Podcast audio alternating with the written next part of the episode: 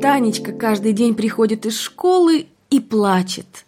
Она ничего там не понимает, всех боится, и прежде чем мама уговорит ее пойти в школу, идет шумная война. Папа, наконец, устроился на работу чертежником.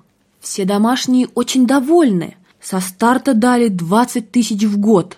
В Союзе на эти деньги можно купить всю Кабардино-Балкарию. Здесь мы нищие. Не можем даже себе позволить переехать в квартиру побольше. Работать чертежником – это, конечно, не то, зачем папа ехал в Америку. Но пока выбирать приходилось из следующего. Слесарь, швейцар, помощник сортировщика в овощной лавке и вдруг чертежник. Папа, конечно, ухватился за последнее, а дома говорил. Молодые щенки окончившие шестимесячные курсы программирования, получают со старта 30. Все-таки они дискриминируют людей в возрасте. Я уже не молодой. Может быть, в этом причина? Ну что делать? Мы же должны как-то жить. Папа, как только возвращался с работы, ложился спать. Да, все-таки очень утомительно так далеко ездить. Город Лонг-Айленд по здешним понятиям находится совсем близко от Нью-Йорка. Два часа дороги туда, два часа обратно. Нам поясняют. А все так ездят. Это Америка. Здесь ты за работой ездишь, а не она за тобой. Америка – это трудовой лагерь с усиленным питанием. Вы что, не знали? Здесь нужно вкалывать. Оказывается, можно дать объявление в русской жизни и найти попутчиков, других русских иммигрантов, которые тоже в Лонг-Айленде работают. Так папа и сделал. Один из попутчиков умел водить машину, а главное имел ее. А остальные трое скидывались, помогая тем самым окупить расходы на бензин и амортизацию машины. Выгодно всем.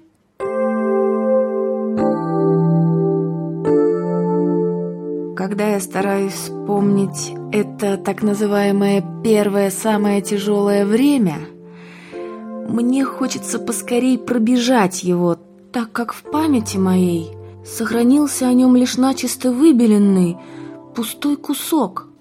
На кинопленке моей жизни несколько минут экран пустой. Потом появляются какие-то кадры, какие-то обрывки звуков и снова слепящая пустота. Жизнь моя в Нью-Йорке началась значительно позже моего физического появления в этом городе. Поскольку даже в первый год нашего пребывания здесь произошли кое-какие важные события, расскажу о них очень коротко. С Леней познакомила меня Рита, та самая, которую я видела всего один раз, когда работала в магазине.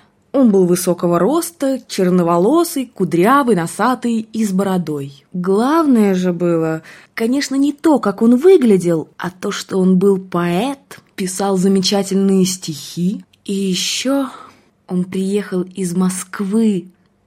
Последнее может показаться смешным, однако вдумайтесь, уехать из Нальчика в Москву, поступить в творческий вуз – Соприкоснуться там с творческой молодежью было высшим счастьем, которого я ждала всю сознательную жизнь. Счастье было у самых моих губ. Я уже приготовилась сделать глоток, как вдруг грубейшим образом его вырвали у меня, а взамен впихнули мне какую-то незванно непрошенную Америку. Москва осталась нереализованной мечтой, и поэтому сейчас все, что было так или эдак с ней связано – было для меня дорого.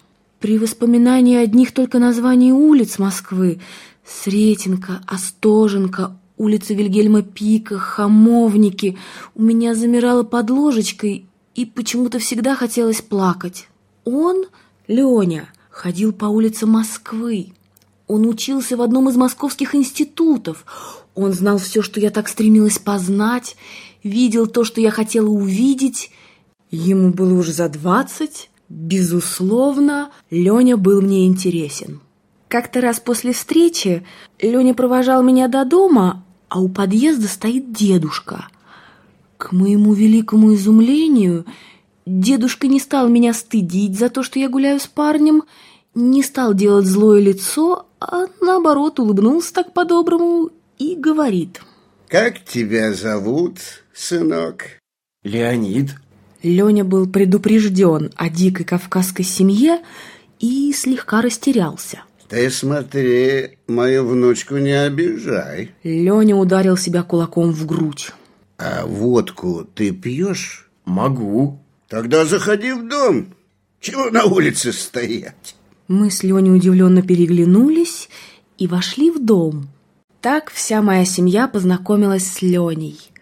К моему огромному удивлению, они его приняли мгновенно.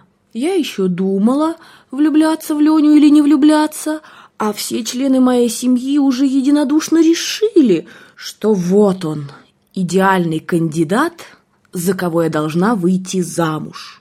Настолько все они были перепуганы, что я в Америке собьюсь с пути истинного, что могу загулять, связаться бог знает с кем или полюбить наркомана, что готовы были спихнуть меня замуж за первого попавшегося порядочного человека.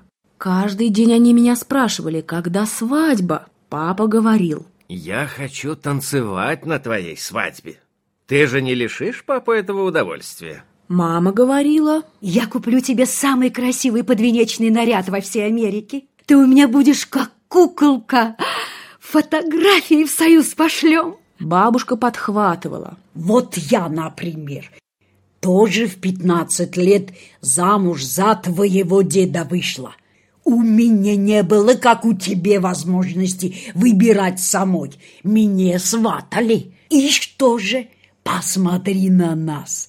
Мы прожили прекрасную жизнь. Мне было смешно от того, как они все были наивны, думая, что могут хоть как-то подействовать на меня, каждый день повторяя всю эту муру.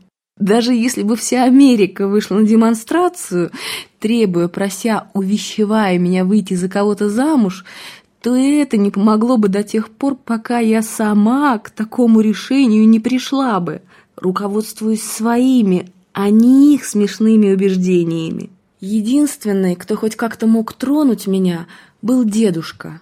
Он говорил, Кутенок, если бы я только успел дожить до твоей свадьбы. Дедушка не знал, что у него рак, и он обречен, но этой своей фразой он попадал в самую-самую больную точку. Наверное, он чувствовал по своему состоянию, что если свадьбы не будет скоро, то он может ее и не увидеть. Я думаю, нет нужды описывать, как глубоко трогали меня эти его слова, но даже они, даже такой уважительный и убедительный довод не мог подвинуть меня на опрометчивое решение. Я не хотела портить себе всю жизнь ради того, чтобы дедушка увидел один вечер моей свадьбы. Как-то раз я задала Лене свой наболевший вопрос. «Лень, ну скажи, а ты доволен, что приехал в Америку?» Чего? Ты еще спрашиваешь? Ну как можно быть недовольным, приехав в Америку? Понимаешь, я не вижу, что в Америке есть такого, ради чего мы все приехали сюда. Может быть, ты мне объяснишь? Ты меня просто удивляешь. Я просто даже дара речи лишился. Ну ладно, ладно, зачем столько эмоций и ни одного логичного довода? Ты мне просто и по порядку назови все то, что ты обрел в Америке, э, чего в Союзе у тебя не было. Вот и все. Слушай, да ты знаешь, сколько людей Сталин сгноил в лагерях? Ну при чем тут Сталин? Ты что, при Сталине жил? Это вообще далекое прошлое. И в прошлом Америке своего дерьма навалом. Да мало ли что когда-то было. Сейчас-то при Брежневе уже давно никаких лагерей нет. Но вот ты, Лень, почему ты уехал? А что там было делать? Там не было никаких перспектив. А здесь у тебя какие перспективы? Я свободный человек, могу делать все, что захочу. Ну что? Что ты можешь делать здесь, чего не мог там? Трудно тебе это объяснить. Ты не успела пожить там. Слишком молодой уехала. Если бы ты там пожила, ты бы все сама узнала. Лень, это не ответ. Ну неужели ты не можешь ответить на вопрос, почему ты уехал? Это же такой важный шаг. Ну как можно не знать, почему ты уехал? Ну как не знать? Я знаю. Объяснить это трудно. Ничего мне там не светило, понимаешь? Жили мы в этом затхлом городке, Униче. Атмосфера там. Ну ты не была в белорусской провинции, в местечке. Мне тебе этого не объяснить. Верю, примерно догадываюсь. В Нальчике то же самое было. Но ты ведь уехал в Москву, поступил в институт. Ну поступил, ну закончил. А дальше?